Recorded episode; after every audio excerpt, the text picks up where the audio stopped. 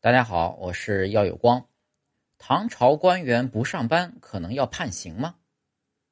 在唐律疏仪制治武中呢，有一条官人无故不上的法令，是约束官员上班打卡的。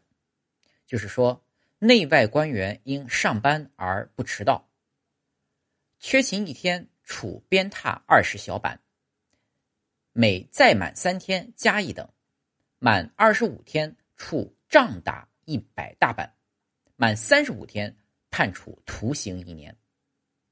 在同时呢，做了具体的司法解释，大意呢是：内外官吏应点名检查迟到人数的，有时一天几次，频频点名，点名时未到的，每缺一次点名，鞭挞二十小板。倘若每次点名不到，完全不来上班，就计算天数。按无故不上班的罪名议处。另外啊，唐朝迟到也会像现在一样按次数罚钱。